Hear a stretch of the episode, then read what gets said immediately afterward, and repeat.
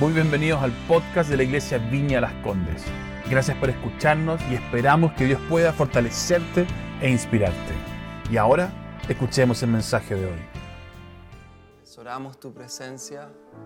Te invito en tu casa donde estés ahora. Eh, no, no, nos desconectemos de este ambiente de adoración. Eh, hoy día esto es lo que queremos. Queremos seguir en este ambiente, queremos seguir cultivando un ambiente de ministrar su presencia y no separar un tiempo de música, un tiempo de enseñanza. Todo lo que estamos haciendo finalmente tiene que ver con ministrar su presencia, tiene que ver con atesorar su presencia.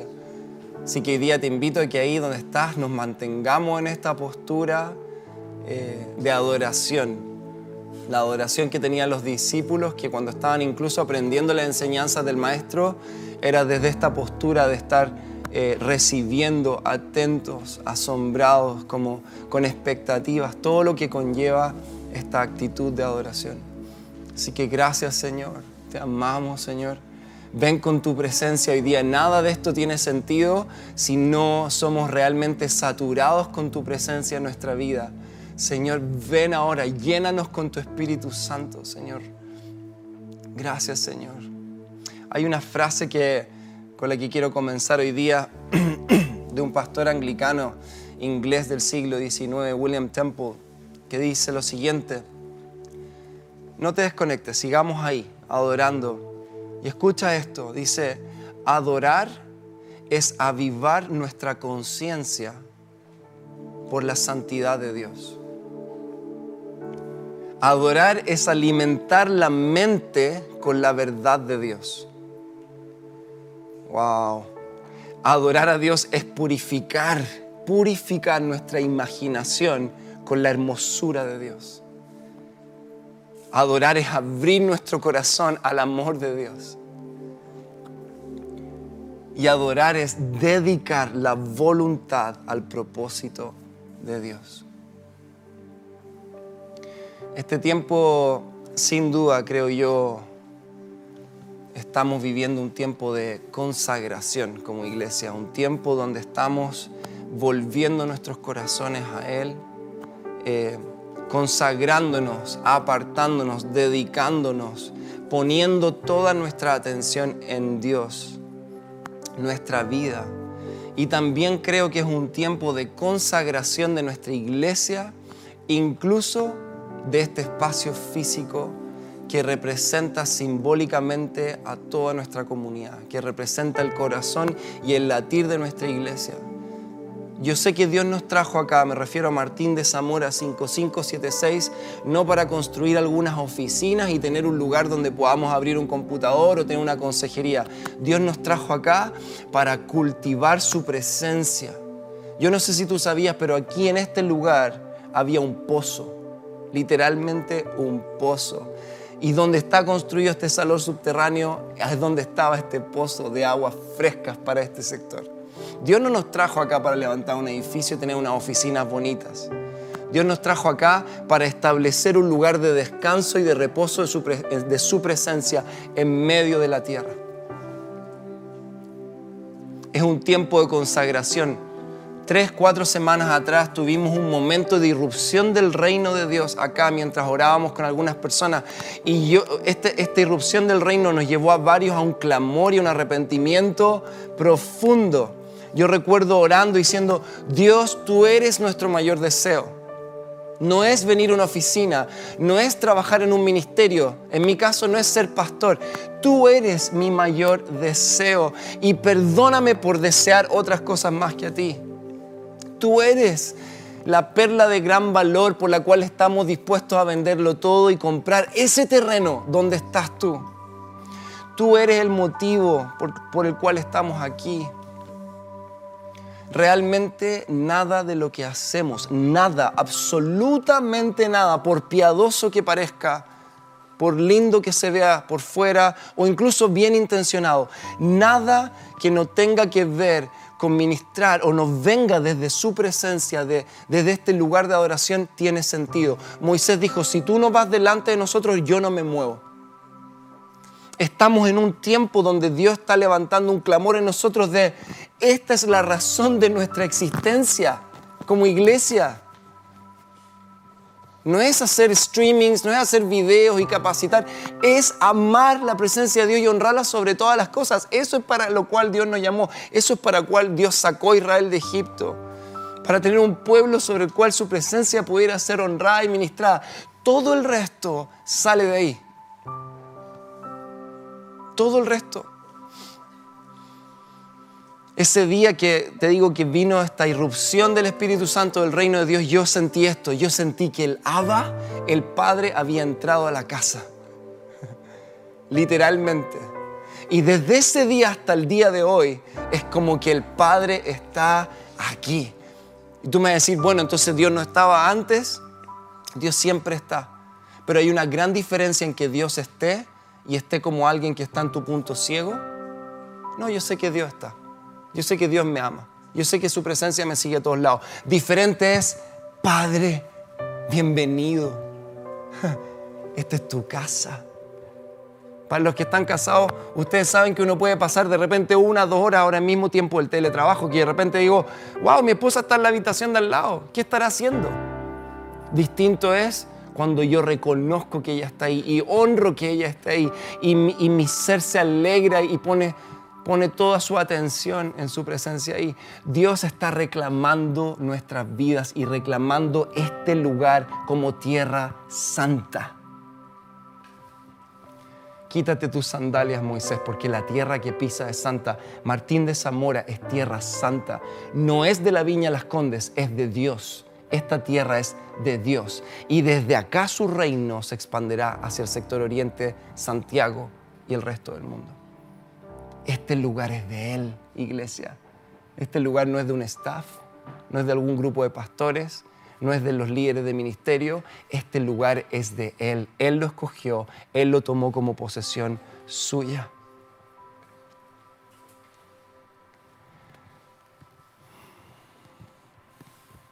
Yo sé que lo que voy a compartir ahora, y de verdad no, no, no va a ser muy extenso, puede ser que si tú escuchaste un par de miércoles atrás, te va a sonar como, como algo repetido, pero Roger dice que la cazuela recalentada sabe mejor, así que yo lo creo y voy a enseñar algunas de estas cosas que hemos estado enseñando los miércoles.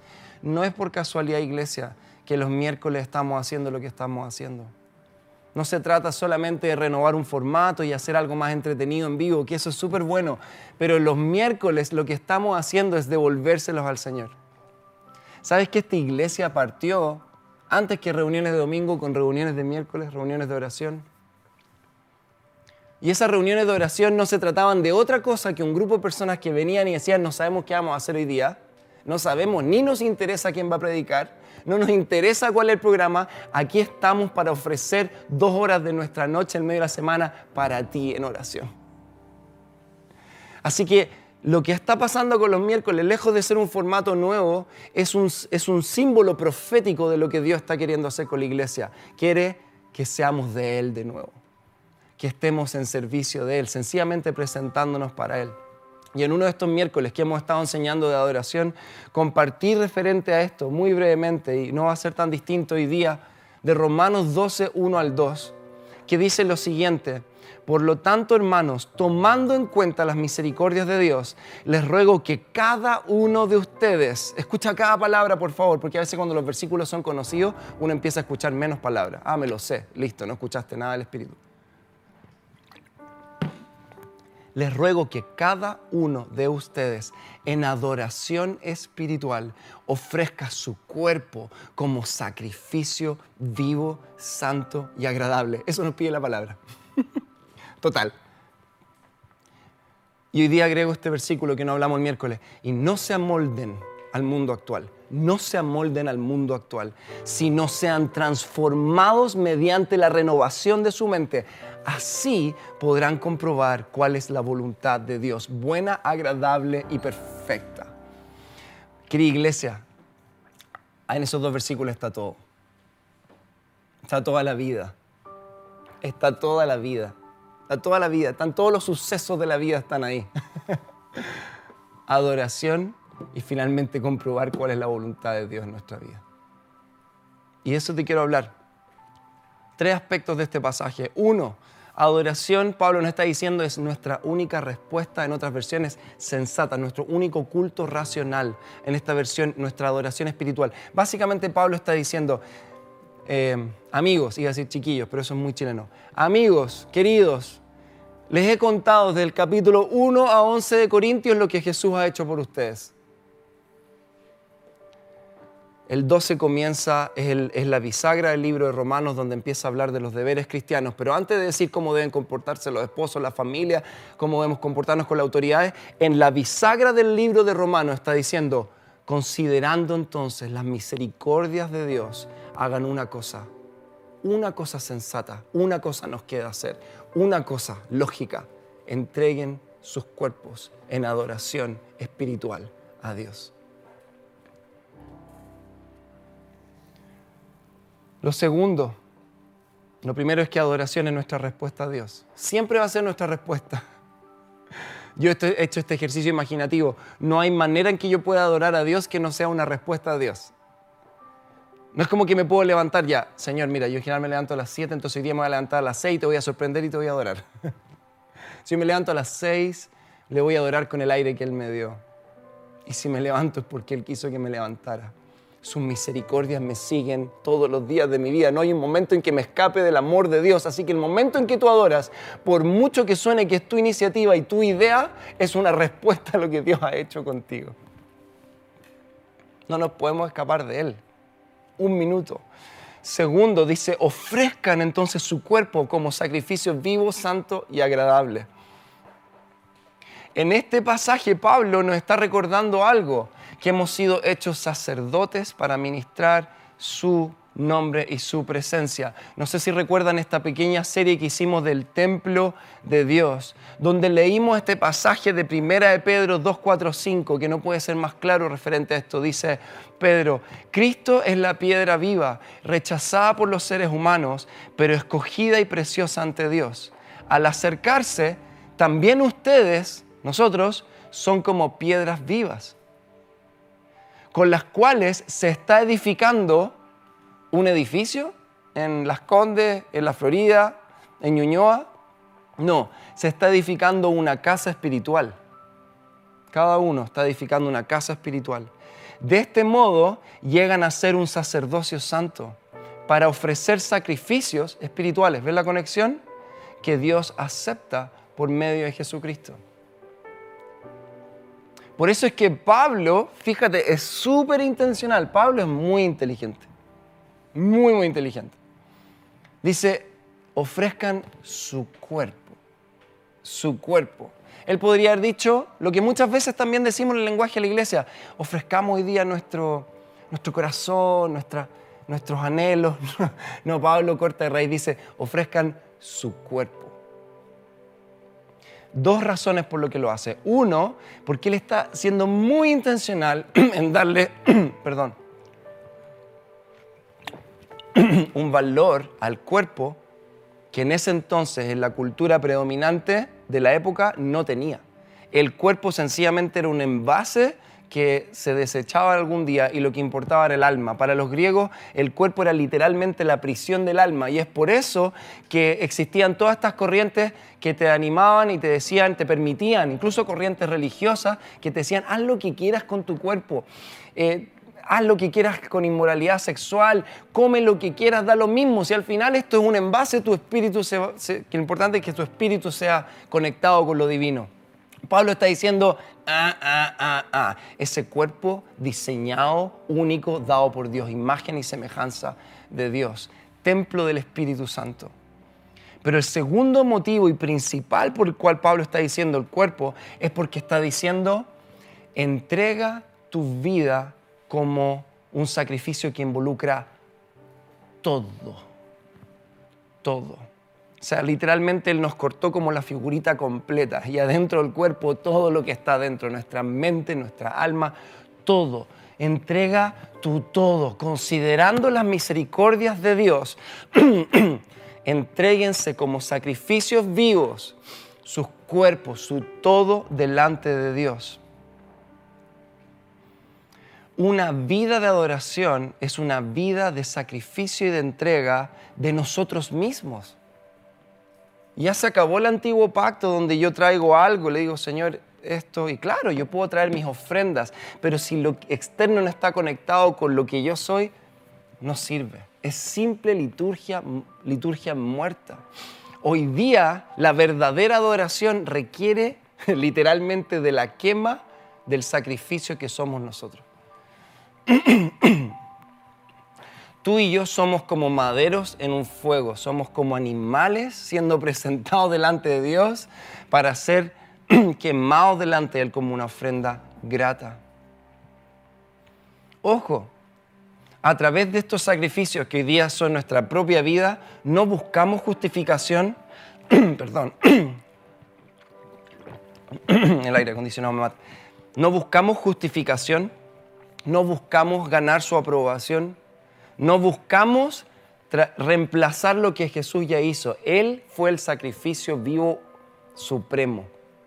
Esa obra está pagada. Lo que nosotros hacemos es voluntariamente ofrecer nuestra vida diciendo, Señor, yo entrego mi vida en respuesta a tu amor. Yo me entrego, yo entrego mi tiempo, yo entrego mis energías, yo entrego mis talentos, yo entrego mi voz, yo entrego mi atención. Mi vida es para ti, mi vida es para ti. Lo que buscamos hoy es que nuestra vida sea un regalo que traiga gozo y placer a su corazón y ponga una sonrisa en su rostro.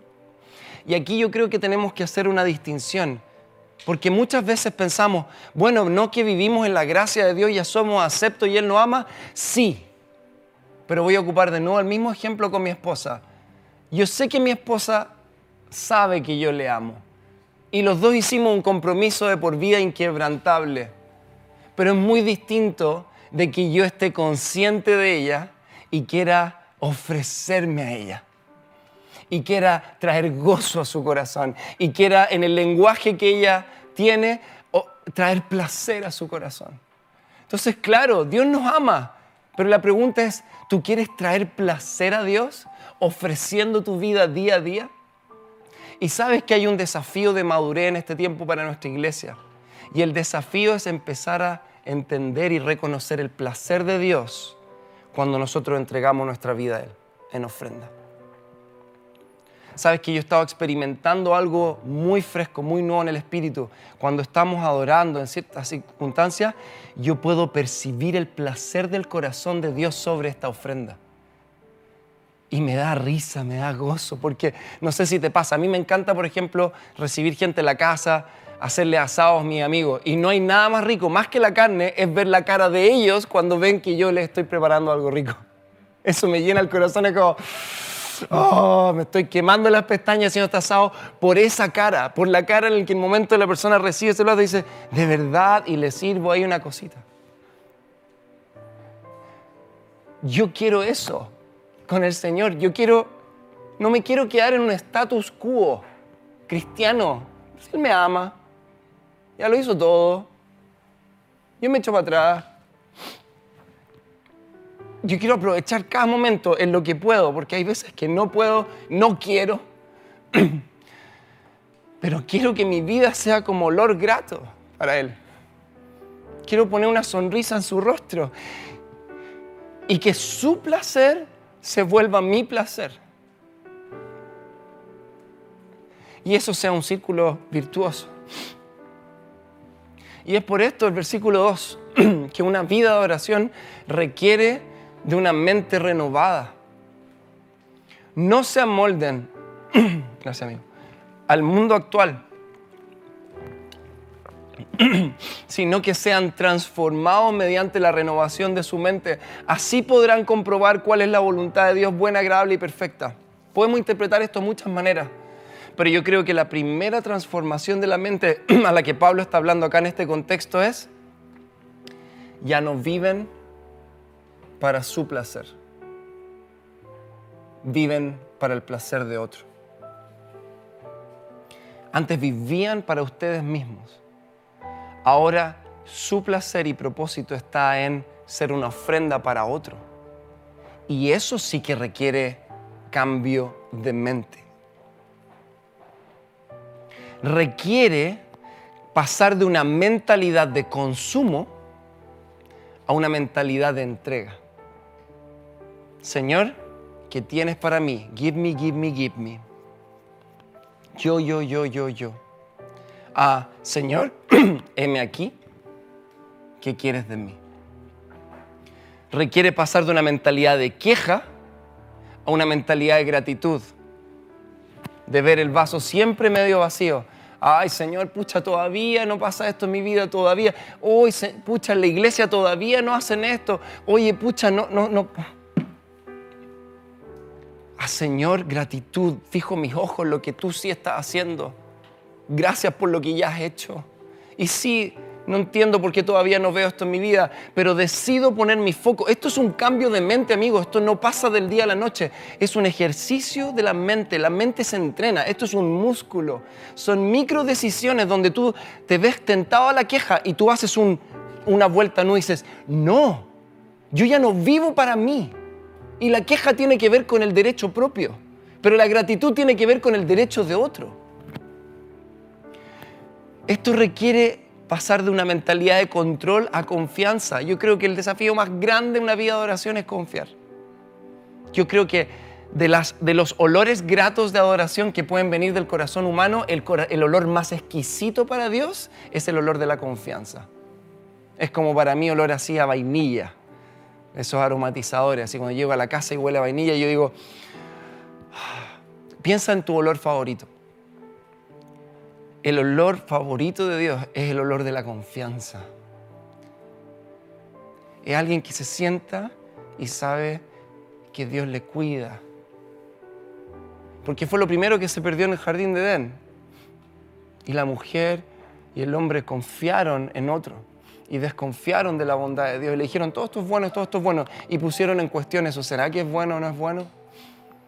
Jesús dice, yo los cuido, yo los cuido. Y la desconfianza es, ¿será que Dios me cuida tanto? Cuando entramos en el espíritu de adoración, en confianza, el corazón del Padre es ministrado. No necesitas ni siquiera cantar una canción, porque ya esa confianza es un olor grato. Y para ir cerrando, ya hemos visto un poco este pasaje de Romanos y el llamado que nos hace el apóstol ahí. Esto es algo que el Señor me habló compartiendo con un grupo de conexión hace una semana atrás. Y ayer el Señor me lo recordaba cuando estábamos en la reunión de 25-35, donde el Señor irrumpió con su presencia y fue, fue tan hermoso reunirnos acá en Martínez Zamora 2, acá al lado y en el patio. Eh, fue como también un acto profético de consagración de nuestra iglesia, decir, Señor, de esto se trata nuestra iglesia, de amar tu presencia. toda bendición que nos vuelve a Él en adoración es como aguas que se estancan en nuestro corazón. Tanto así que me atrevo a decir que estas bendiciones que el Señor derrama, estas misericordias que no vuelven como ofrenda a Él, empiezan a dañar nuestra salud. Esto realmente el Señor me empezó a hablar y decir como, de hecho hablábamos ahora con Rodrigo, era como impresionante que cuando Satanás viene a desestabilizar tu vida o viene una crisis, lo primero que Satanás quiere hacer es cortar tu adoración. Cortar, cortar como el, el flujo de la adoración. ¿Por qué? A ver, sígueme a mí en esta reflexión. Dios no deja de amarnos, Dios no deja de bendecirnos, pero cuando nosotros dejamos de adorarle, esas bendiciones empiezan a estancarse y empieza a generarse un mar muerto en nuestra vida espiritual. Entonces el Señor me recordaba y me decía, David, ¿te acuerdas de los ancianos que se postran delante de mi trono y rinden y deponen sus coronas constantemente? Sí, Señor, claro que me acuerdo de ellos. ¿Quiénes son? No te voy a decir, no, no, eso es broma. Pero como ¿Te acuerdas de ellos y lo que ellos hacen? Sí, ellos rinden sus coronas. Y el Señor como me llevaba a esta reflexión, ¿quién les dio esas coronas?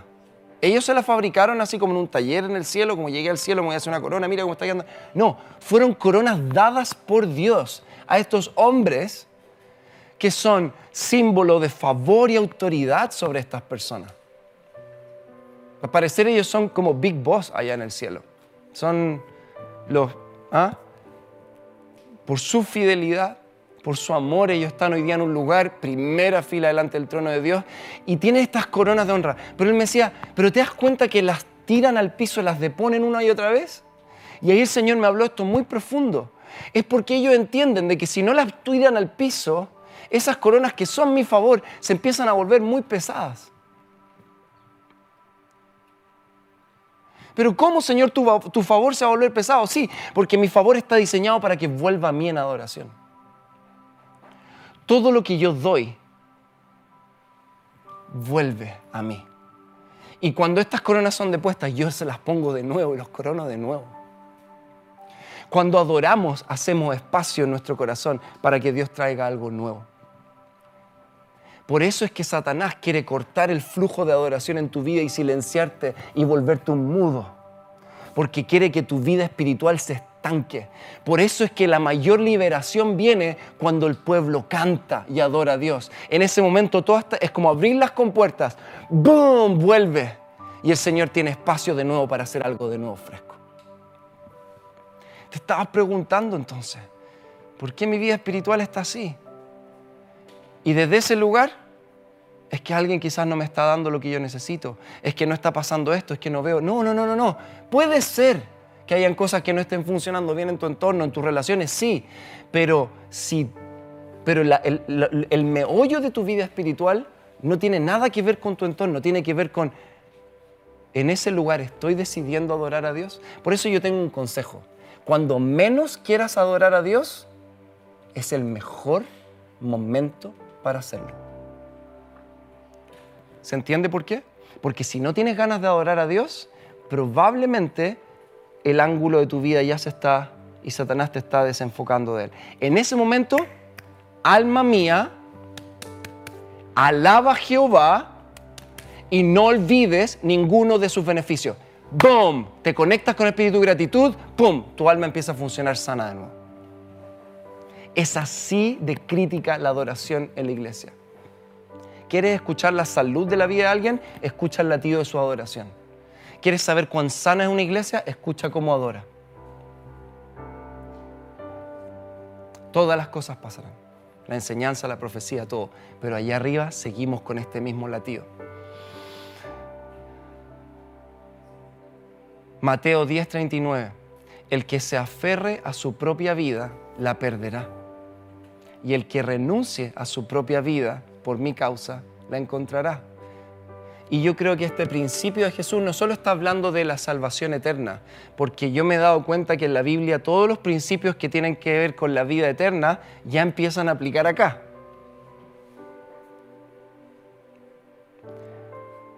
¿Quieres ganar tu vida? Aprende a perderla en adoración. Cada vez que tus rodillas tocan el suelo, es como esa semilla que cae de la tierra, muere y permite que haya vida. Pero no, cuando la retenemos nuestra vida y no le damos al Señor lo que es de Él, claro, retenemos como, como Gollum en El Señor del Anillo, my precious, mi anillo, no lo comparto con nadie. Y creo que es la mejor figura espiritual de lo que le pasa a alguien cuando retiene lo que tiene que volver a su lugar te añejas, te vuelves amargo, lleno de queja, falto de esperanza. Pero, pero esa mujer que se tiró a los pies de Jesús entendió, mira, tengo un alabastro, que es lo que más de mayor valor tengo. Algo en ella le dijo, esto es negocio ganado. Da, lo de mayor valor, ¡pum! Que era locura. O la mujer que, que, ungió la cabeza de Jesús. No, no, no, no, no, no, ¿por qué no lo guardaste? Para los pobres. Y Jesús sabe, no, todo lo que retienen se pudre, todo lo que vierten conmigo, yo soy el dueño de todo, les doy, les voy a dar más perfume. Y el mejor perfume que tú y yo podemos tener es el placer de Dios derramado sobre nosotros. Querida iglesia, con todo amor, pero con toda autoridad también les digo, deja de seguir queriendo retener tu vida y empieza a aprender a disfrutar de la libertad de perderla empieza a encontrar libertad en perder tu vida día a día. Decisión tras decisión. Cuando se trata de el bienestar del otro ante el mío, Pon al otro delante de ti y experimenta el placer de Dios, como nos hablaban en esa entrevista. Servir al otro, más bienaventurados, dar que recibir. El reino de Dios es pies para arriba. Trata de retener tus recursos y será como se los comerá la polilla y te volverás amargo por dentro. Da tus recursos y vivirás el gozo del Señor. Da tu tiempo para otros, da tu tiempo en servicio, entrega tu vida y entra en el gozo de Dios. Entra en los ríos de agua viva, salgamos de las aguas estancadas, tomemos ese paso de fe. Y lo último que digo, y no puedo creer que lo hice en tiempo, gracias Señor, nuestra iglesia nació de este llamado y porta esa genética. Entonces te voy a decir esto. Esto aplica en la vida del cristiano como individuo, pero aplica en la vida del colectivo como iglesia. Si una iglesia como nuestra fue llamada a adorar como máxima prioridad, no vive esa realidad, también su salud se afecta. Es como se nos genera un desorden interno. Y es como que uno siente como, ¿qué, pasa? ¿Qué pasa con la salud del cuerpo? Porque esto no es pega de los pastores, no es trabajo del líder de adoración, esto es del cuerpo, es todo el cuerpo en adoración, en adoración. Es tiempo de consagración, amigos, es tiempo de volver. Dios nos dio esta palabra, una de las primeras profecías sobre esta iglesia, y alguien nos la recordó a ti, a mí en estas últimas dos semanas dijo, eh, alguien muy importante en la fundación de la iglesia, en el proceso de iniciar la iglesia, dijo, chiquillos, no olviden la palabra que Dios nos dio. El Señor nos dijo, si ustedes levantan mi nombre, yo atraeré a las personas a mi presencia. Si ustedes levantan mi nombre, yo los atraeré. Y esto me hizo recordar siempre, Jesús lo dijo primero, ¿verdad? O lo dijo antes, en realidad. Juan 12, 32. Pero yo cuando sea levantado de la tierra, atraeré a todos a mí mismo. Hoy día nuestro llamado principal es este. Queremos ser, como me decía el Rodri, me encantó, queremos aprender a ser anfitriones de la presencia de Dios. Anfitriones de la presencia de Dios. Wow, yo creo que está claro lo que hay que hacer ahora, ¿no? Está más o menos claro. Vamos a adorar amigos juntos. Gracias nuevamente por haber escuchado. Esperamos que haya sido de gran bendición para tu vida. Si quieres estar al tanto de nuestros mensajes, asegúrate de seguirnos y, por qué no, compartirlo con tus amigos. Para más contenido de la iglesia y cómo conectarte, ve a nuestra aplicación móvil y sitio web iblc.cl. Un gran abrazo y que Dios te bendiga.